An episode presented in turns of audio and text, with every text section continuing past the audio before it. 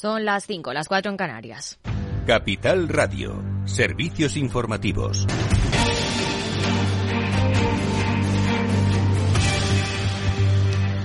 Buenas tardes. Inditex alcanza un acuerdo con UGT y comisiones obreras para fijar un salario mínimo entre sus 36.000 empleados en tiendas de España de 18.000 euros anuales, cantidad a la que se añadirán otros conceptos incluidos en los convenios provinciales relacionados con antigüedad, variables, comisiones o nocturnidad, entre otros. Ese salario mínimo será para empleados con menos de 18 meses de antigüedad, mientras que para quienes superen ese tiempo en la empresa sin llegar a cuatro años se elevará a 20.000 euros y para quienes lleven aún más se alcanzarán los 22.000 euros. Este acuerdo estará vigente tres años y empezarán a cobrar con efecto retroactivo desde el 1 de enero y podrán revalorizarse en 2024 y 2025 según el IPC real del año anterior. También habrá ayudas por nacimiento de cada hijo, guardería, material escolar, estudios universitarios o familiar a cargo, mientras que los salarios pactados en convenio han subido de media un 2,81% en enero, cifra ligeramente superior a la registrada a cierre de 2022, pero tres puntos inferior al último IPC adelantado, que escaló hasta el 5,8%, un incremento salarial menor que la subida del 8%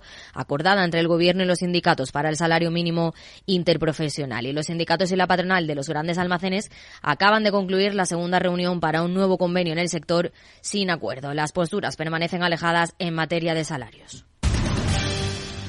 Y en lo político continúa la polémica por la ley del solo sí es sí. No hay acuerdo, pero al PSOE le urge.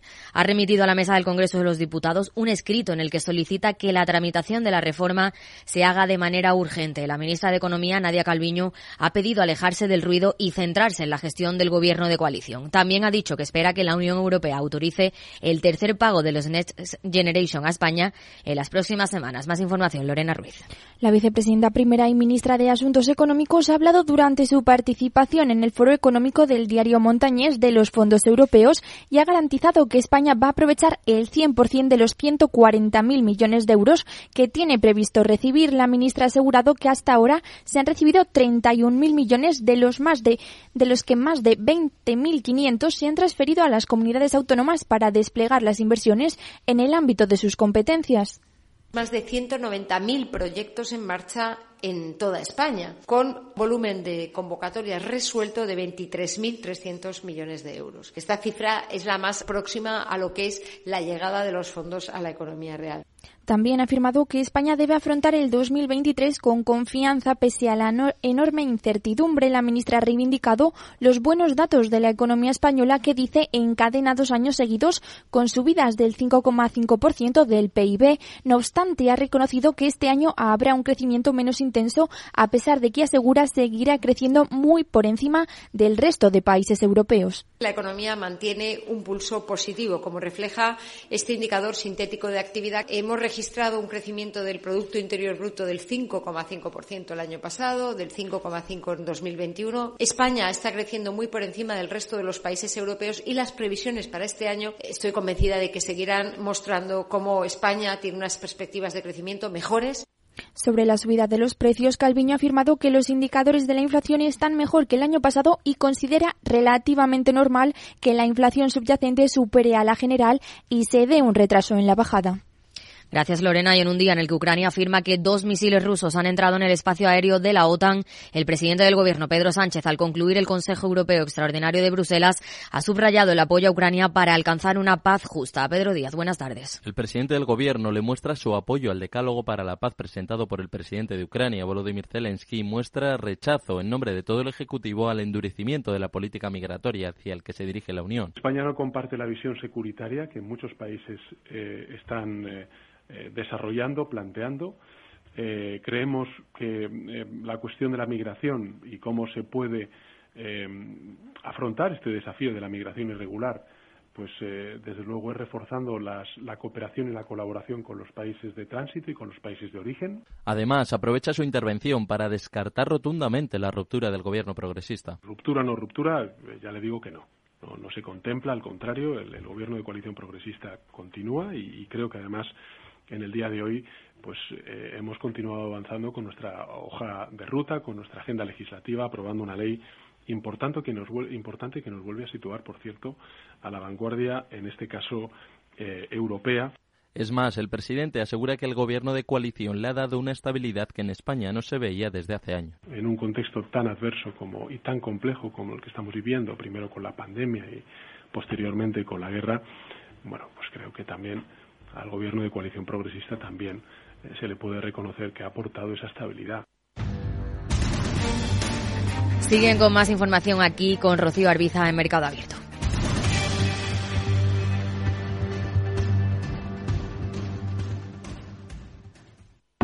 ¿Es de los que busca oportunidades en todas partes? Únase a más de 300.000 inversores de todo el mundo comprometidos con su trading. Con CMC Markets obtendrá una experiencia de trading mejorada con una plataforma de nivel institucional varias veces premiada con más de 12.000 activos a su alcance. Opere con el mejor. Pruébelo sin compromiso con una cuenta demo. Entre en cmcmarkets.es o llame al 911 140 700. CMC Markets, su broker online de confianza. Los CFD son instrumentos complejos y están asociados a un riesgo elevado de perder dinero rápidamente debido al apalancamiento. El 77% de las cuentas de inversores minoristas pierden dinero en la comercialización con CFDs con este proveedor. Debe considerar si comprende el funcionamiento de los CFDs y si puede permitirse asumir un riesgo elevado de perder su dinero. Vida. Riesgo. Cubierto. Es muy simple asegurarse con el Betia. Simple Claro, el Betia. Mercado Abierto con Rocío Arbiza. Retomamos Mercado Abierto, segunda hora de programa. Seis minutos pasan de las cinco en punto de la tarde, de las cuatro si nos están escuchando desde Canarias, en una jornada marcada por las caídas generalizadas en los mercados de renta variable. En el caso español, estamos viendo el peor comportamiento en las plazas europeas. Se deja el IBEX casi un 1,7%. Redrive el renting de usados de ALD Automotive patrocina este espacio. Entra en aldautomotive.es y descubre todas las ventajas.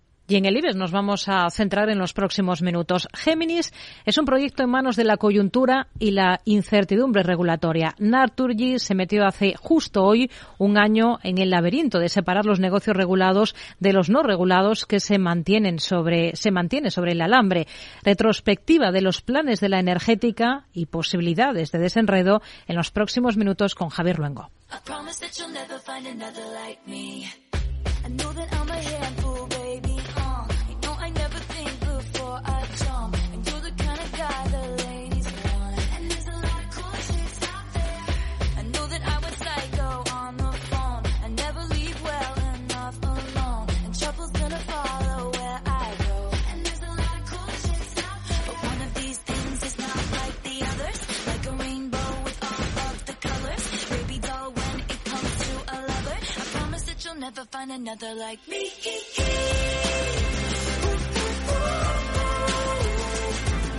Ejecutar Géminis durante 2022. Esa era la idea de un presidente, un Francisco Reinés. Lo que puedo decir es que las negociaciones avanzan bien o muy bien y que esperamos muy breves el poder dar una buena, una buena noticia para la estabilidad de los precios. no será una buena noticia completa. Que considera que el negocio de Naturgy va viento en popa toda vela. Por un lado, quiere que una compañía dedicada al transporte y distribución de redes y electricidad de gas también se quede cotizando por un lado y por el otro una firma que aglutine a todas las actividades enmarcadas en el ámbito de la generación y comercialización de energía. Un movimiento aprobado ya por la Junta General de Accionistas, que en todo caso está a falta de ejecución. Tampoco yo me pondría muy nervioso por estar en septiembre del 22 y no haber cerrado precios para los tres años. Aunque hablando así también del gas en septiembre, decía no ponerse nervioso, ni siquiera a él ni a nadie, tampoco a la cúpula, que quiere acabar cuanto antes con la actual organización de la compañía. En cualquier caso, las cosas están claras. Yo le diría que es, primero de todo, muy relevante el decir que esta compañía y su Consejo de Administración, por lo tanto, desde el máximo órgano de dirección de la compañía han decidido crear una comisión de, sostenibilidad en el seno del Consejo de Administración. Las cosas se harán cuando toquen. Todo está preparado para ejecutarlo, pero hay que estar pendientes aún de un presidente ruso, Vladimir Putin, que a las puertas del año cumplido desde que empezara el conflicto en Ucrania no tiene muy claro por dónde va a tirar. La volatilidad actual de los mercados, la evolución de la coyuntura energética europea y las múltiples incertidumbres regulatorias, todavía pendientes de conocerse con exactitud, aconsejan, dicen, adecuado el calendario adecuar el calendario a la evolución de los acontecimientos. Esto es lo que han dicho de la firma desde la firma de manera insistente.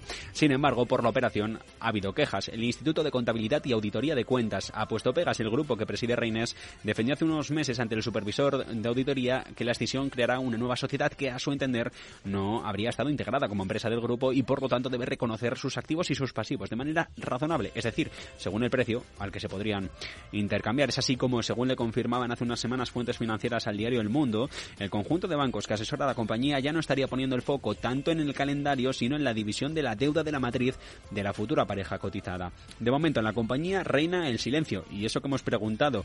La acción de momento dicen que reconoce el valor, esto sí nos lo afirman, el valor de la firma en bolsa a pesar de la caída del 6,27 de hace un año dentro del IBEX 35. Llevo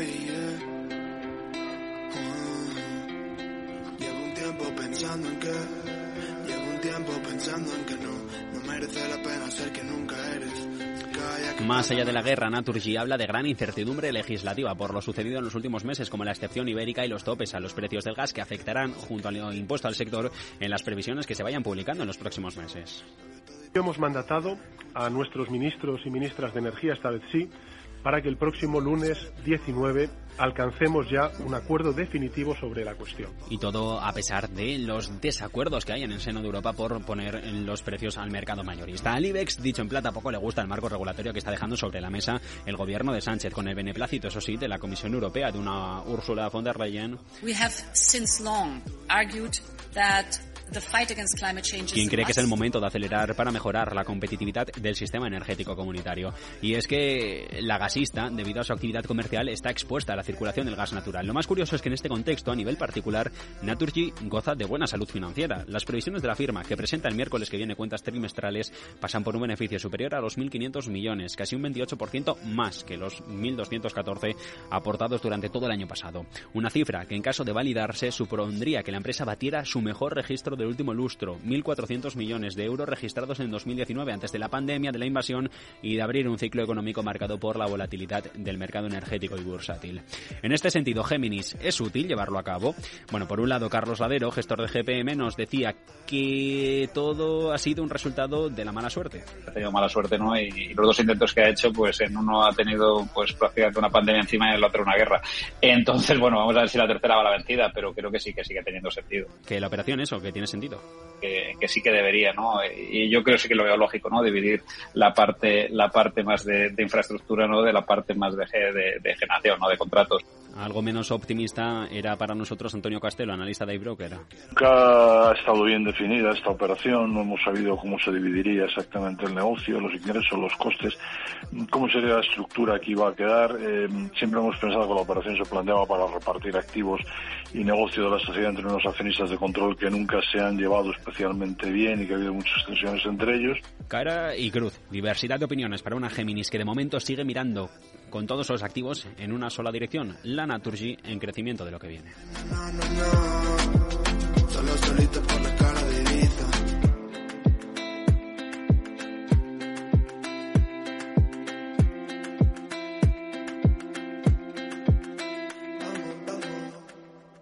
Redrive, el renting de usados de ALD Automotive, ha patrocinado este espacio. Entra en aldautomotive.es y descubre todas las ventajas. Un año del anuncio de decisión de Naturgy, unos días apenas del anuncio de los detalles de la nueva alianza entre Nissan y Renault, otro de los grandes protagonistas de la semana, Selena Niedbala. La renovación de la alianza histórica entre Nissan y Renault equilibra los términos en los que las dos compañías están unidas con una participación cruzada del 15%. Analizamos los detalles hoy con Jesús Pereza, director de comunicaciones de Renault. ¿Qué tal, Jesús? Hola, ¿qué tal? ¿Cómo estáis? Bueno, eh, a pesar de ello, sí que es cierto que conservan el 28% de las acciones restantes de Nissan, eh, porque su valor de mercado, según han señalado, es muy inferior al valor actualmente registrado en sus cuentas. Eh, han señalado que pretenden hacerlo cuando el contexto sea comercialmente razonable. Jesús, ¿hablamos de un corto o de un medio plazo? Hablamos de un, de un plazo que no nos hemos marcado pero bueno, lo ideal sería hacerlo en, eh, yo te diría, en un corto medio plazo. Entiendo que hasta que esto se produzca, continúan obteniendo beneficio de esta participación, ¿no? El tiempo que continúe en sus manos. Efectivamente, sí es lo que está pactado. Sí, mientras tanto, eh, eh, lo que lo que es el peso en función de los porcentajes que vayan quedando es lo que va a recibir Renault eh, como, como en calidad de inversor, de accionista de la compañía. ¿Y tienen ya un posible comprador? No, no, no. Yo, yo creo que estas cosas van, eh, van tranquilas, van despacio.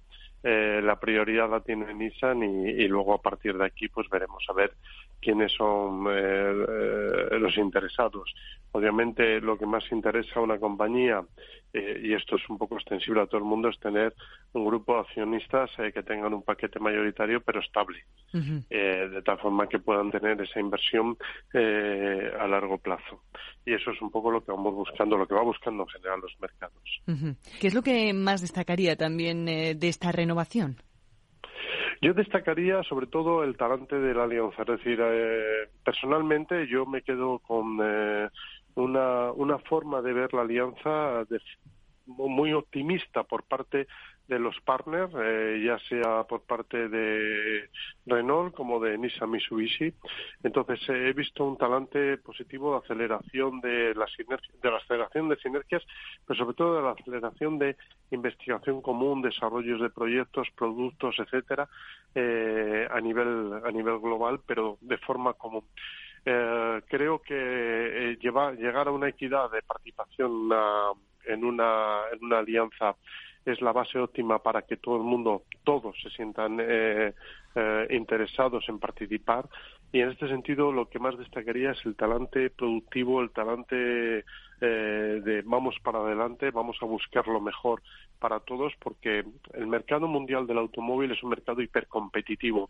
Yo creo que hay pocos sectores que tengan esta competitividad tan en los genes. Y digo competitividad tan en los genes por dos razones. Una primera, porque estamos trabajando sobre productos de consumo pero que son productos de consumo, seguramente es el producto de consumo eh, más, eh, más caro que existe en la economía familiar y sobre todo porque estamos en un, en un momento en el que ah, la, la, realidad eh, sobre lo que puede venir de cara al futuro es, eh, es clave pues para desarrollar proyectos y, y, productos. Estoy hablando obviamente del interés por la electricidad pura y dura, de todos los procesos de descarbonización, estoy hablando de los proyectos de hibridación, estamos hablando de hibridación y sobre todo también termificación de ciertos productos, porque no nos, no nos, no nos tenemos que olvidar que el automóvil es un elemento a escala mundial, no solamente pensar en Europa o en Estados Unidos o en Japón. Es decir, es un elemento clave dentro del desarrollo eh, económico de cualquier eh, de cualquier país y de cualquier región. Entonces, y sobre todo con todos los eh, los proyectos, o mejor dicho, todas las limitaciones, o si queremos llevarlo de otra forma, todas las nuevas leyes que van llegando poco a poco a, los diferentes mercados.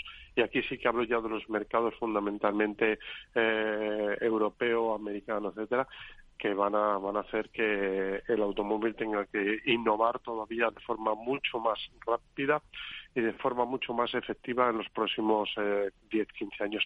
Vamos a vivir una revolución del automóvil que hemos visto ya que ha cambiado en los últimos eh, 8 o 10 años. Eh, prácticamente en los últimos 8 o 10 años se ha caminado lo mismo que en los anteriores 50 años y vamos a vivir una revolución de automóvil en los próximos eh, 10, 15 años que va a ser el equivalente a una revolución que se ha hecho prácticamente en los últimos 70, 75 años. ¿De qué manera esperan que contribuya a partir de ahora a las ganancias del grupo? La aportación total para 2022, más o menos, si no me equivoco, se sitúa en unos 526 millones de euros, que sería la mayor cantidad desde 2018.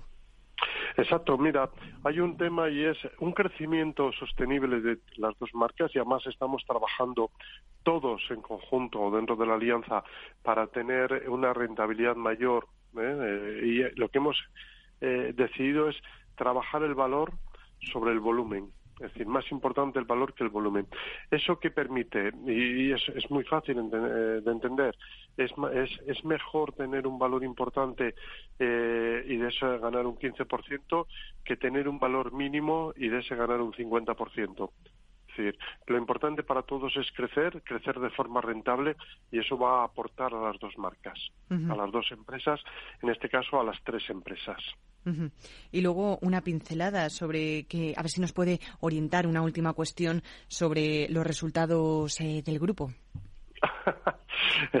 el día 16 eh, que ya los tenemos eh, en los próximos días. El día 16 tendremos la posibilidad de ver los resultados del grupo. Yo creo estas cosas eh, hay que hacerlas con, cautela y lleva más una serie de pasos. Es eh, consejo de administración, etcétera, etcétera, hasta ahí ya hacerlos públicos. Eh, hay que esperar con tranquilidad y bueno y, y hay que verlos eh, de forma de forma optimista. Es verdad que luego las lecturas pueden ser, como dicen muchos analistas, esperaban más, otros esperaban menos, bueno, depende, depende. Yo, hay que esperar y, veremos. Yo no os conozco, ¿eh? bueno, había que intentarlo. Jesús Presa, director de comunicación de Renault España. Muchísimas gracias por atendernos hoy. Muchas gracias a vosotros. Un, Un abrazo.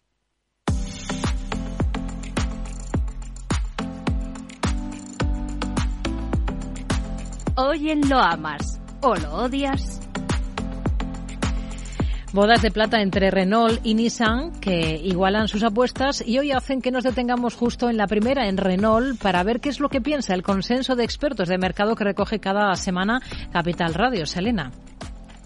Así es, en lo que llevamos de ejercicio a la francesa le ha ido bastante bien, parece, y sus acciones superan revalorizaciones en el mercado del 30%. No sabemos si porque descontaban los beneficios de esta nueva fase de su alianza de la que venimos hablando o porque la compañía está dando señales de que va a hacer las cosas bastante bien en el mercado. Por supuesto, los cambios en la alianza histórica entre estas dos compañías también presentan un antes y un después en el futuro bursátil en la francesa, por si había alguna duda. Esto confirma ya del todo que la automovilística está más que disparada en opinión de Pablo García, de Divacons Alfa esperamos más performance porque tenemos a Renault y también tenemos a Stellantis. Las dos eh, forman parte de nuestra cartera modelo europea que tan buenos resultados da eh, y el potencial incluso todavía, eh, incluso para Stellantis es del 37%. Pero también es verdad que Renault había estado bastante tiempo mucho más en el letargo y quizá estas dudas que había sobre, sobre las participaciones con Nissan y el acuerdo también con Mitsubishi, pues era uno de los, de los frenos que tenía, ¿no? Ahora yo creo que Renault pues está nunca mejor dicho disparada. Yo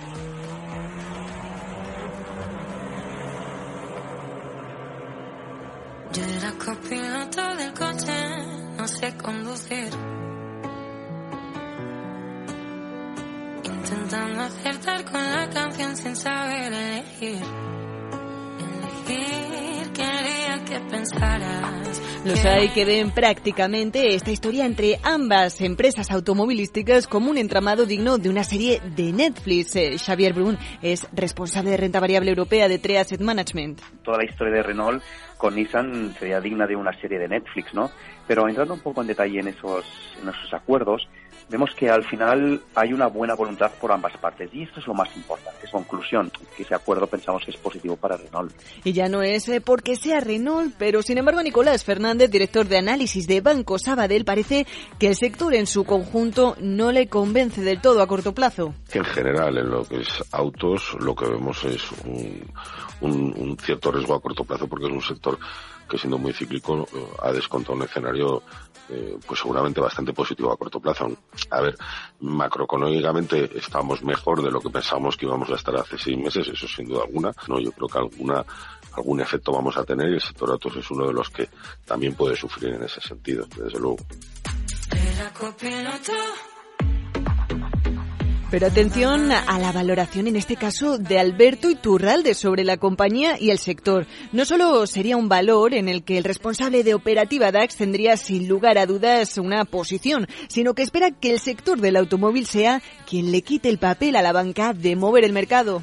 Hasta ahora, y seguramente también va a seguir bien, el bancario es el que ha movido el mercado desde hace cuatro meses y ahora probablemente sea este, el automovilístico, que también ha sido especialmente discreto en cuanto a información durante los últimos meses, el que comience a funcionar mejor. Concretamente, Renault es más probable que llegue a 50 euros que que baje de zonas de 36, 37 euros. Es un valor que yo tendría sin duda Así que no hay lugar a dudas. Tenemos veredicto para Renault esta semana. Recibe el beneplácito de los analistas. Hoy Renault está recortando en bolsa un 2,89%, cotiza a 40,63 euros.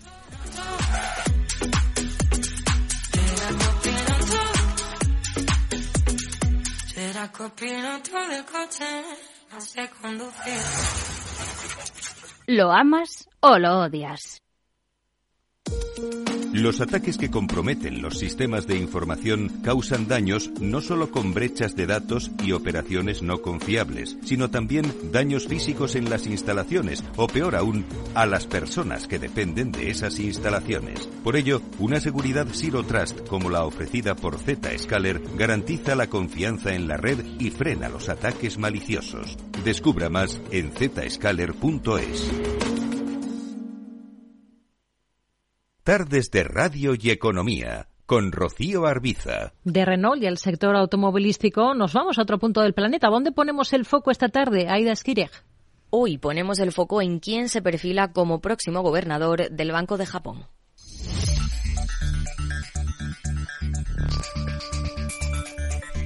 Kazuo Ueda tiene todas las papeletas a día de hoy para suceder en el cargo al actual gobernador Haruhiko Kuroda. Pero ¿quién es? Economista, licenciado en la Universidad de Tokio y doctorado en el Instituto de Tecnología de Massachusetts, es considerado un experto en política monetaria. Desempeñó un papel clave en la lucha contra la fase inicial de la deflación de Japón con la introducción de la flexibilización cuantitativa y la orientación a futuro para los mercados financieros. De hecho, formó parte de la Junta Política Monetaria del BOG, máximo órgano de decisión de la entidad, entre 1998 y 2005. Y fue en ese periodo, en agosto de 2000, cuando votó en contra de subir tipos desde 0 a 0,25% y señaló que el banco podía esperar un poco más dada la limitada inflación.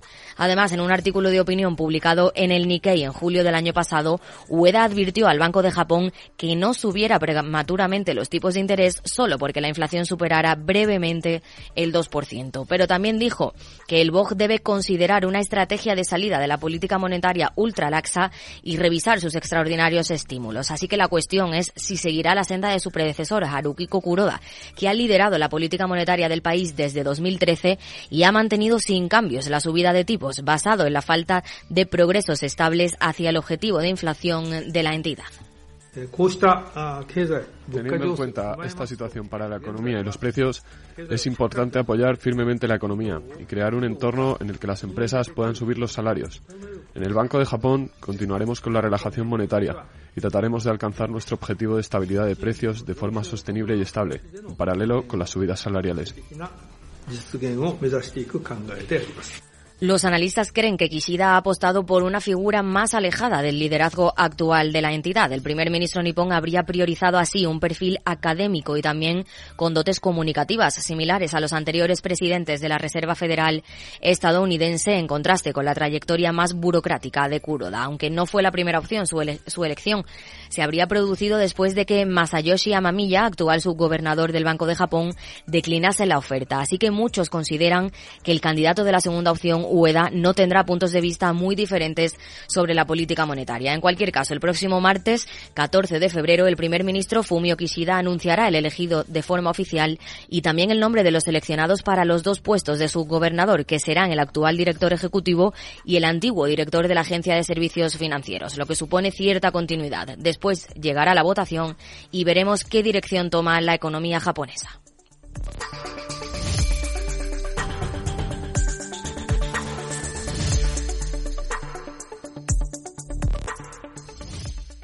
Mercado Abierto. Seguimos en Mercado Abierto, hablamos con Itzaso Apectegui, analista de Ebury. ¿Qué tal, Itzaso? Muy buenas tardes.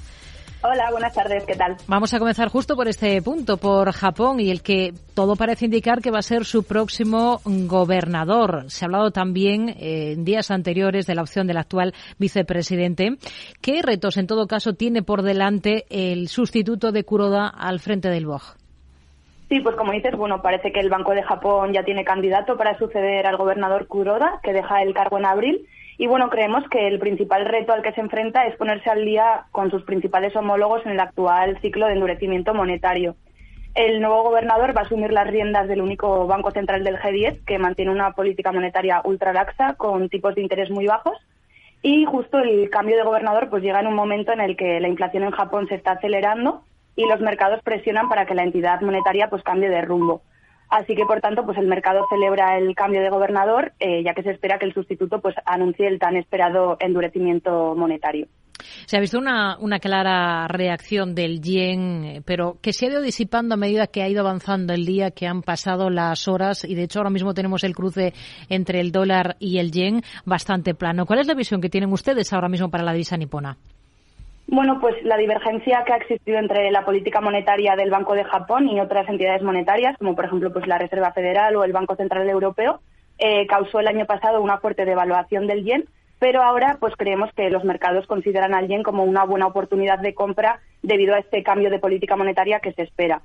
Eh, además, bueno, la mayoría de los bancos centrales, incluidos algunos del G10, ya están adoptando un ritmo más lento de endurecimiento y por tanto, pues ahora la situación que había mantenido bajo presión al yen se va a revertir, ya que el Banco de Japón pues va a emprender su ciclo de endurecimiento monetario cuando la mayoría de los otros bancos centrales pues ya lo habrán pausado o estarán a punto de hacerlo. Es probable que esta divergencia entre el BOG y el resto de bancos centrales pues alivie esta presión a la baja sobre el yen y en nuestra opinión pues debería permitir una recuperación sólida de la divisa. Hmm. Por tanto, eh, esperamos un repunte del yen a lo largo de este año y situamos al par dólar-yen en, torno al nivel de 115 a finales de este año. Vamos a mirar a Reino Unido. Sabemos que su PIB se mantuvo plano entre octubre y diciembre del último ejercicio, con lo que evita entrar en recesión técnica. En el trimestre anterior, el que va de julio a septiembre, el PIB había caído un 0,3% y otro descenso pues hubiera supuesto esa recesión técnica. ¿Les ha sorprendido esta resistencia británica? La verdad es que no, no nos ha sorprendido eh, esta resistencia de la economía del Reino Unido. Llevamos tiempo teniendo una visión más positiva sobre la economía que la de los mercados y, bueno, en el caso del Reino Unido venimos diciendo también desde hace un tiempo que las perspectivas de crecimiento del Banco de Inglaterra nos parecían demasiado pesimistas y creemos que los recientes y sólidos datos macroeconómicos del país pues confirman esta opinión. Además, en su última reunión, el Banco de Inglaterra revisó sus previsiones para el PIB al alza y pues estos datos del PIB eh, confirman estas mejores previsiones del banco. De todas formas, bueno, pues el crecimiento parece claramente debilitado y la recesión sigue siendo la hipótesis base de los mercados para el primer semestre del año, pero seguimos creyendo que de producirse una recesión esta será leve y de corta duración. Hmm. En Estados Unidos hoy tenemos alguna referencia. Tenemos el dato de confianza del consumidor de la Universidad de Michigan. ¿Qué le ha parecido? Pues son buenas noticias. Eh, esta lectura preliminar para febrero se ha situado en su nivel más alto en 13 meses y tras tres meses consecutivos de subidas, pues bueno, el sentimiento es ahora alrededor de un 6% superior al de hace un año. Por tanto, pues esto nos indica que los consumidores estadounidenses están cada vez más confiados, eh, están más dispuestos a gastar y pues esto se podría traducir en un mayor gasto y un crecimiento económico más rápido. Aún así, bueno, el índice todavía se sitúa en niveles históricamente bastante bajos eh, ya que a pesar de la reciente moderación, pues los altos niveles de inflación y los tipos de interés más altos pues pesan sobre los consumidores. Los bajos niveles de confianza de los consumidores pues suelen indicar que podría estar una recesión o una ralentización en camino, pero bueno, sin duda esta mejora en la confianza pues nos da razones para ser optimistas. En 66,4 puntos se ha situado mm, frente a una expectativa del mercado que estaba esperando 65 puntos. Nos quedamos con ello. Itchaso Apesteguía, analista de Ebury. Gracias. Muy buenas tardes. Muchas gracias, buenas tardes. Hoy tenemos a la moneda única, al euro, recortando terreno frente al billete verde estadounidense. Está por debajo de esa cota de 1,07 unidades, en concreto en 1,0677, según las pantallas de XTB. Selena. XTB te regala una acción. Sí, sí, te lo repito, consigue una acción gratis y estrénate como inversor. Primero, hazte cliente. Es muy sencillo, totalmente online y en menos de 10 minutos. Segundo, realiza tu primer depósito. No hay mínimo, puede ser cualquier aportación. Y tercero, recibe una acción gratis. Así de fácil. Además, recuerda que con XTB puedes invertir en acciones y fondos cotizados hasta 100.000 euros al mes sin pagar comisiones. XTB.com, tu broker de confianza. A partir de 100.000 euros al mes la comisión es del 0,2%, mínimo 10 euros. Invertir implica riesgos.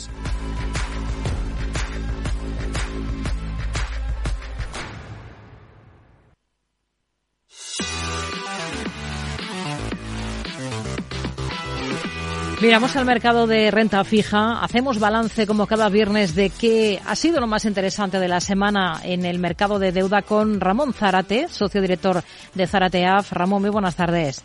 Hola, buenas tardes, Rocío. Bueno, ¿cuál es el balance esta semana? ¿Qué le sugiere ese bono a dos años estadounidense en cotas del 4,5%?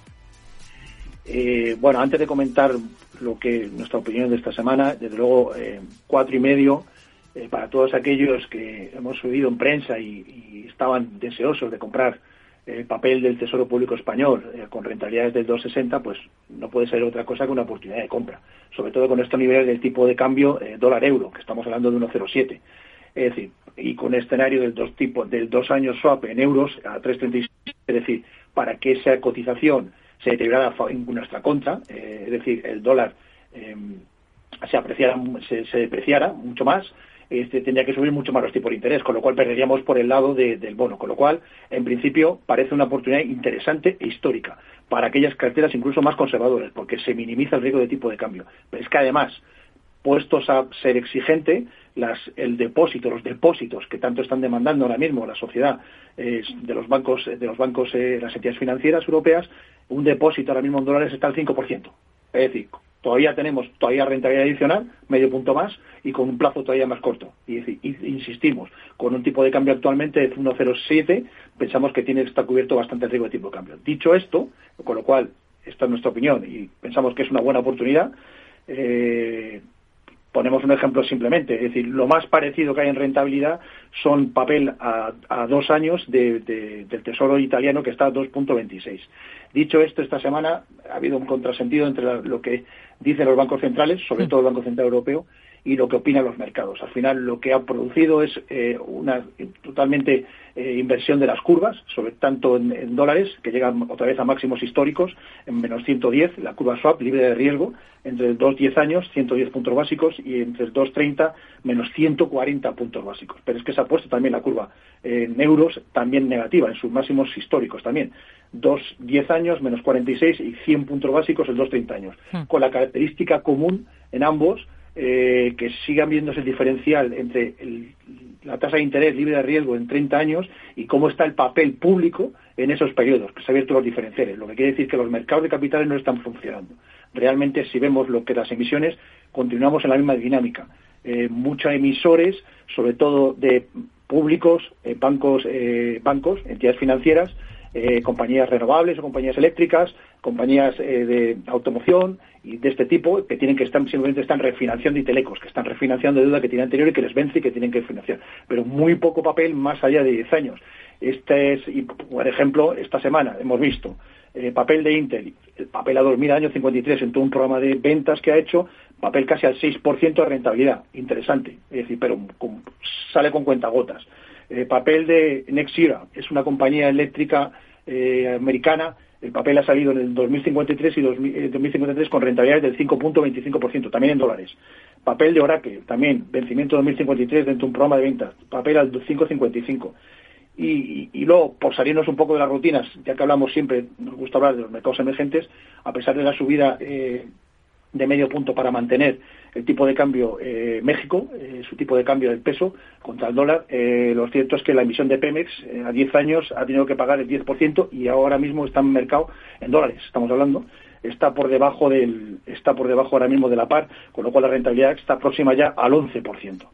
En términos de, de papel español, papel que ha salido esta semana, interesante, el papel que ha salido Tier 2, deuda subordinada de Sabadell, eh, por rentabilidad del 6,80, prácticamente está por debajo de la par, probablemente alcanzará el 7%, una emisión pequeñita de 500 millones, y el papel que ha salido, las cédulas hipotecarias que ha emitido Caja Madrid. Hmm. Lo que pasa es que la rentabilidad con el diferencial que ha pagado 3,50 eh, se nos antoja demasiado eh, próximo a la rentabilidad del Tesoro, con lo cual, desde nuestra opinión, no tiene acicate especial para comprarla y no comprar deuda del Tesoro. Al final, comprando del Tesoro tenemos la garantía del, resto de España, es decir, de alguna manera de todos los activos españoles que comportan el PIB, mientras que comprando activos de células hipotecarias de Cajamar, con el mismo diferencial, solo responden los activos que tiene que tiene la, emisión. ¿no? Hmm.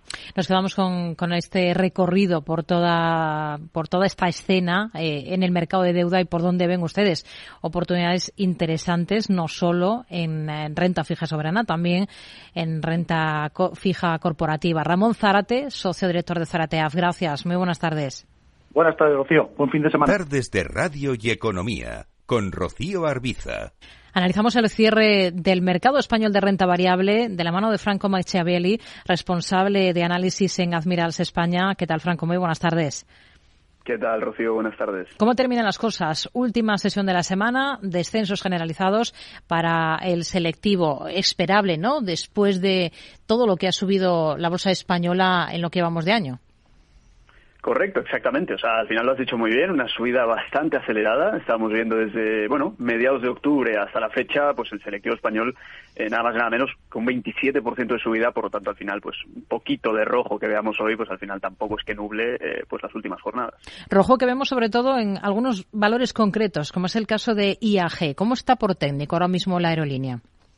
Bueno, al final IAG lo que tenemos que tener en cuenta aquí es que lleva atrapada en un rango lateral comprendido entre pues la zona de suelo del euro por acción y esos dos y medio, ¿no? Un digamos, un apunte relativamente optimista, podríamos llegar a decir, es que por fin ha logrado superar eh, finalmente esos máximos y mínimos decrecientes que tenía dentro de esta lateralidad, los ha logrado superar al quiebre de la zona del uno y medio. Pero para hablar de mayor optimismo deberíamos superar el dos y medio que realmente lleva estancado justamente en esa lateralidad desde junio del año 2020, para a partir de ahí empezar a cubrir parte de esa caída que veíamos justamente con el COVID. Por lo mm. tanto, hasta que no rompamos dos y medio, mm, no podríamos decir mucho. Inditex también entre las más castigadas, un 4,5% de recorte para la textil, niveles que vigilaría ahora mismo en la compañía. Correcto, exactamente, cuatro, cuatro y medio, un poquito más eh, de caída durante el día de hoy, pero un 39% de subida si medimos justamente desde octubre también, año 2022, suelo de la lateralidad. Decimos suelo de la lateralidad porque concretamente lleva desde el año 2019 eh, de forma lateral comprendido entre la zona de los 19 y los 31. Hasta que no lleguemos justamente a romper esa lateralidad, no podríamos decir mucho, no obstante está ofreciendo sobre todo tendencias tanto a la baja como al alza dentro de esta lateralidad que tiene una amplitud pues del 53%. Por lo tanto, todo lo que ocurra dentro es, eh, podríamos llegar a decir, ruido de corto plazo hasta que no salgamos de esta lateralidad. Hemos visto cómo al final de esta jornada el IBEX ha recortado un 1,36%, despide el día en 9.117 puntos, en la semana recorta un 1,18%. El selectivo, no todo han sido caídas esta jornada, ha habido algunas excepciones, pocas. El que más ha subido ha sido Repsol, más de un 4%. Eh, ¿Qué potencial le ve por técnico ahora mismo a la petrolera? Bueno, realmente en este caso Repsol lo viene haciendo eh, bastante bien, más o menos desde, noviembre, octubre, noviembre del año 2020.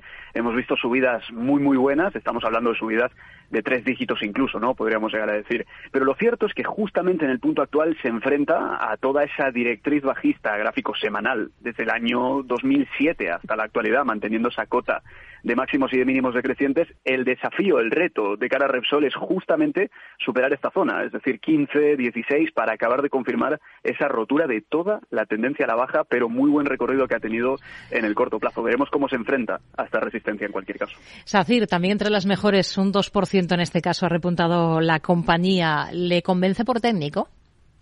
La verdad es que podríamos llegar a decir que SACIR en este caso es de, bueno, de las mejores que se ha venido comportando. También tenía una lateralidad pues más o menos lo mismo, ¿no? desde el año 2017 en adelante y justamente hemos estado viendo pues en este mes de enero, ese mes tan alcista, que esos máximos y mínimos crecientes que viene marcando desde marzo de 2020 ha logrado por fin eh, provocar la rotura del 2,7, 2,8 que justamente era el techo de la lateralidad desde el año 2017. Por lo tanto, muy buenas referencias. Lo único que deberíamos de tener en cuenta a nivel técnico en este caso es precisamente esa directriz que une máximos y mínimos crecientes desde marzo de 2020 hasta la fecha actual, porque habiendo roto la resistencia que comentábamos de 2,7, lo más probable es que haya algo de retroceso. Eso sí, no implica que no haya cambiado esa tendencia alcista de corto plazo que está teniendo. Así que vigilemos esa directriz, pero muy buen comportamiento de Safir.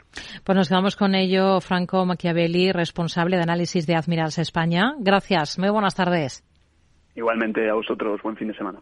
Mercado Abierto Tío, ya estoy en el tren. A ver si tengo suerte y llego tarde, ya sabes. 30 minutillos y me ahorro el billete. No creo que en media hora me pierda mucho allá en el pueblo. Como mucho al Paco contando por enésima vez cómo conoció a la Juani. Con el compromiso Renfe de puntualidad, si tu tren AVE se retrasa más de 15 minutos, te devolvemos el 50% y el 100% si se retrasa más de 30. Normal que alguno prefiera llegar tarde. Nadie te da más. No todos los trenes son como Renfe. Renfe, tu tren. ¿Te atreves a coger las riendas de tus inversiones? Caser Asesores Financieros te ofrece la oportunidad de unirte a un grupo de profesionales independientes. Tendrás a tu alcance todas las herramientas necesarias para disfrutar de un asesoramiento diferencial, con el respaldo de una de las aseguradoras líderes en el mercado. Caser Asesores Financieros, seguros de tu inversión.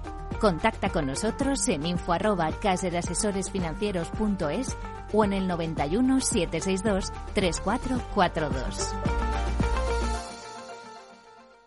Tardes de Radio y Economía. Mercado Abierto. Con Rocío Arbiza.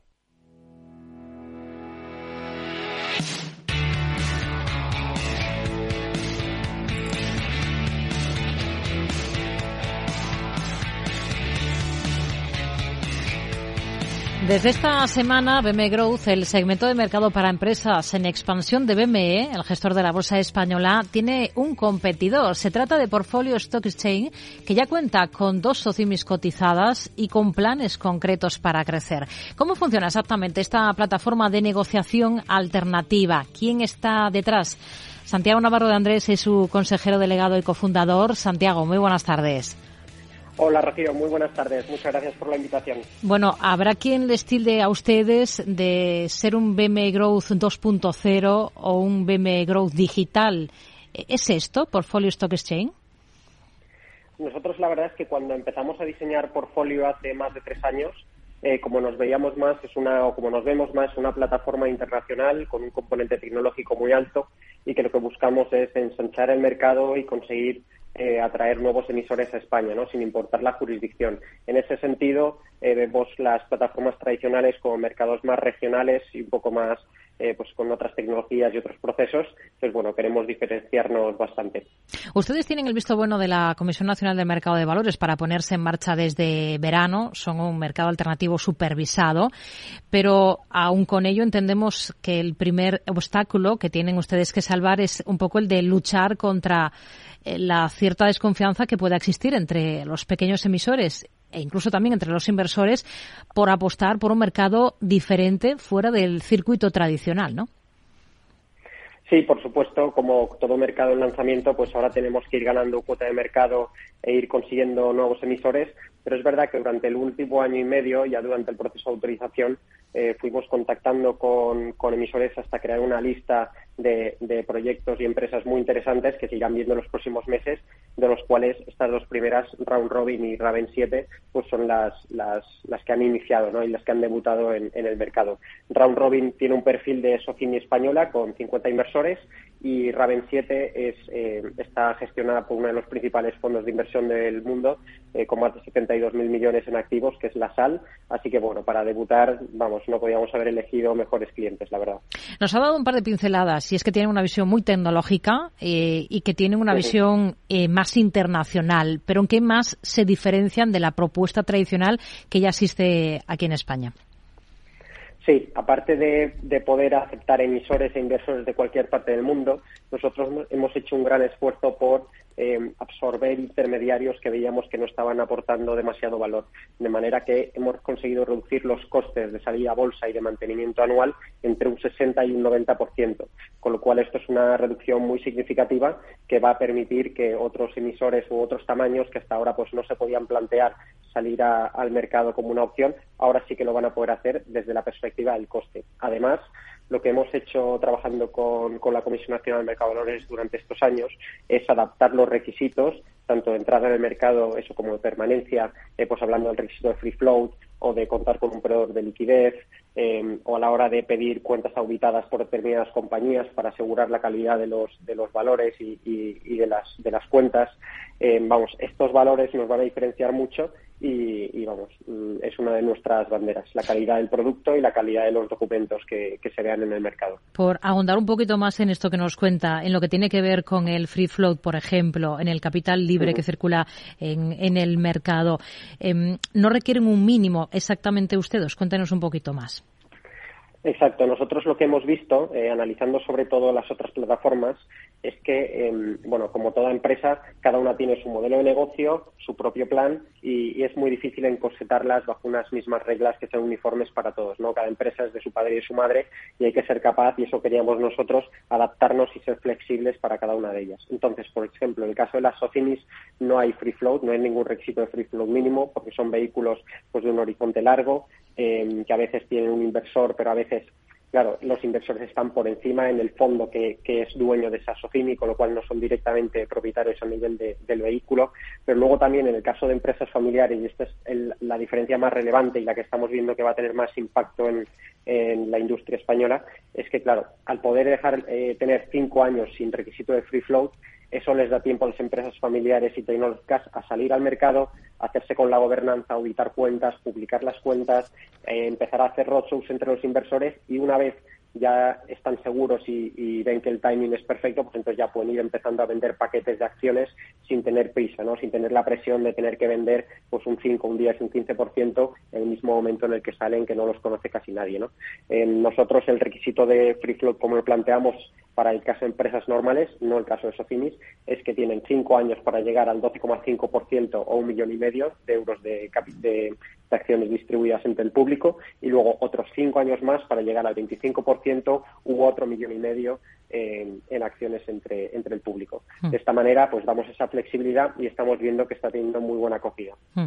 Eh, con respecto a, rebajar costes, la tecnología permite esto, ustedes apuestan por, por esa vía.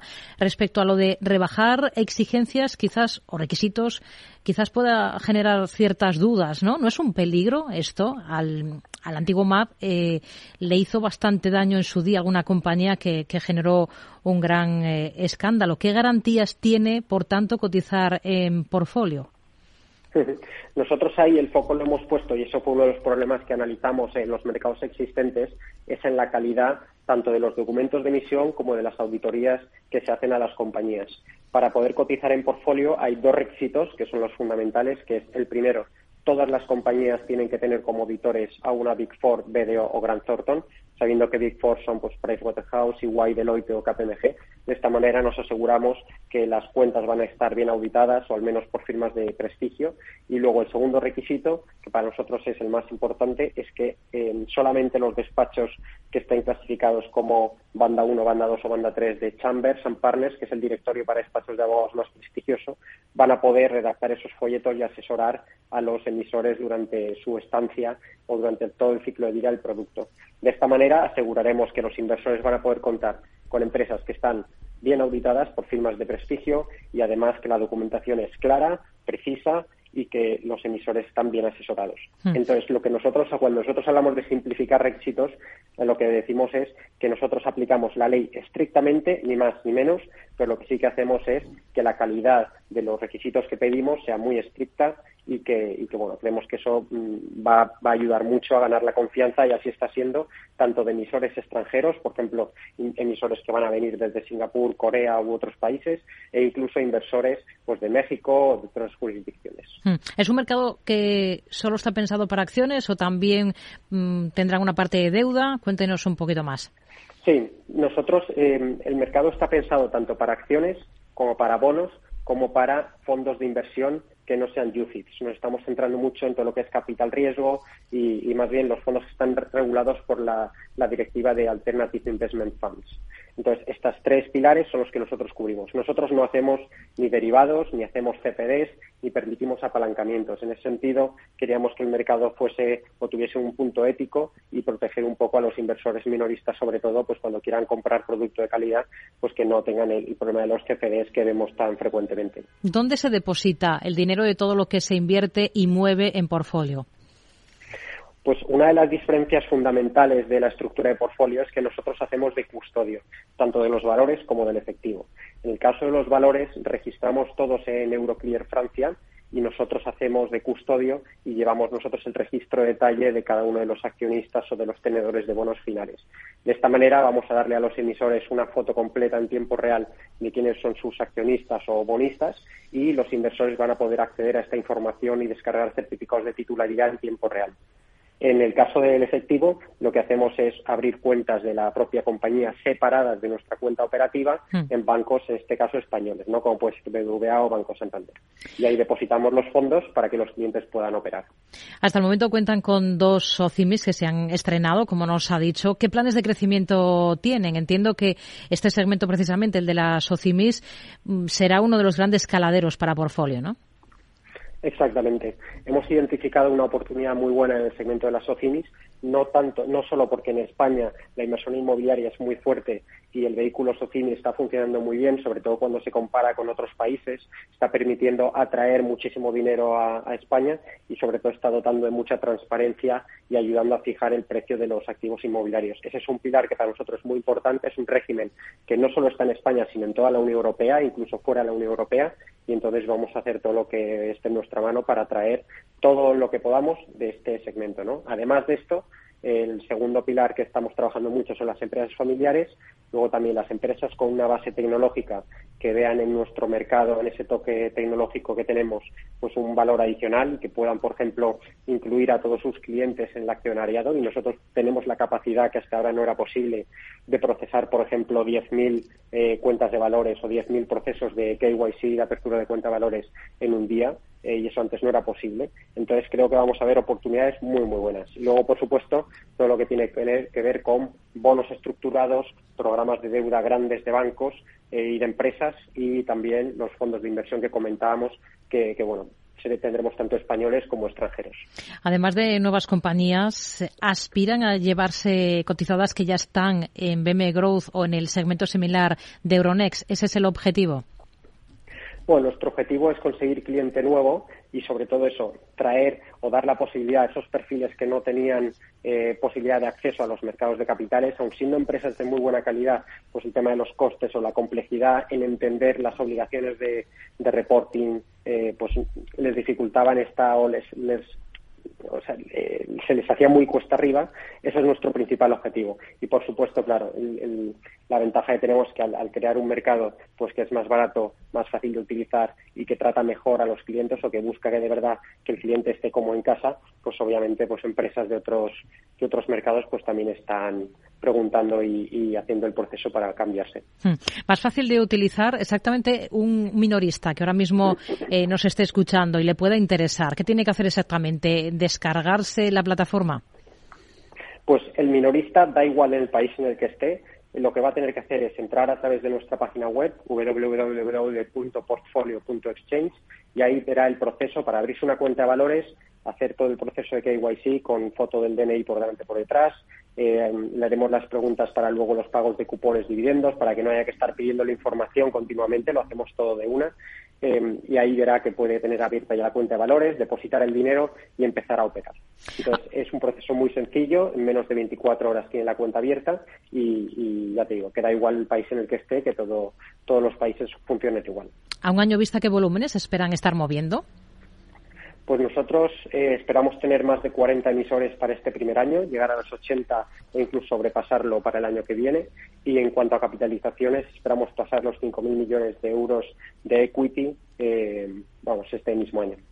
Pues nos quedamos con todos estos objetivos. Santiago Navarro de Andrés, consejero, delegado y cofundador de Portfolio Stock Exchange. Gracias por atender la llamada de Mercado Abierto en Capital Radio. Muy buenas tardes. Muchas gracias a ti, Rocío. Un placer. Tardes de Radio y Economía con Rocío Arbiza.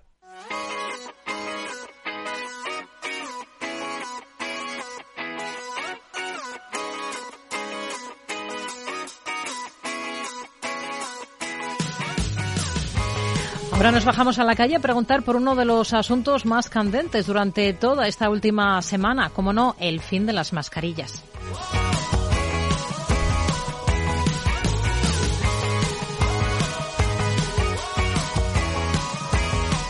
En Capital Radio, tú eres la voz. ¿Qué opinas de los temas candentes de la realidad? ¿Cómo afectan a tu bolsillo? En Mercado Abierto, Economía Real. a pie de calle. Hace dos semanas desde el Gobierno. Ya ha hecho la ponencia de alerta. Quiero informarle que el próximo Consejo de Ministros del 7 de febrero elevaré la propuesta de la eliminación de la obligatoriedad de llevar mascarilla en los transportes públicos. La ministra de Sanidad, Carolina Darias, avanzaba que llevaba a Consejo de Ministros desde entonces a dos semanas vista la propuesta de la ponencia de alertas, eliminar la obligación de llevar mascarilla en el transporte público, siendo socio obligatoria Selena en hospitales o centros de salud. Y hasta ahora la recomendación era la contraria, mantener mascarilla, mascarillas a la espera del impacto que pudiera tener el reciente estallido de contagios en China tras el abandono de la estrategia COVID pues el martes se decidía todo y avisando de que hay que tener cuidado desde la Moncloa. El fin de las mascarillas en los transportes públicos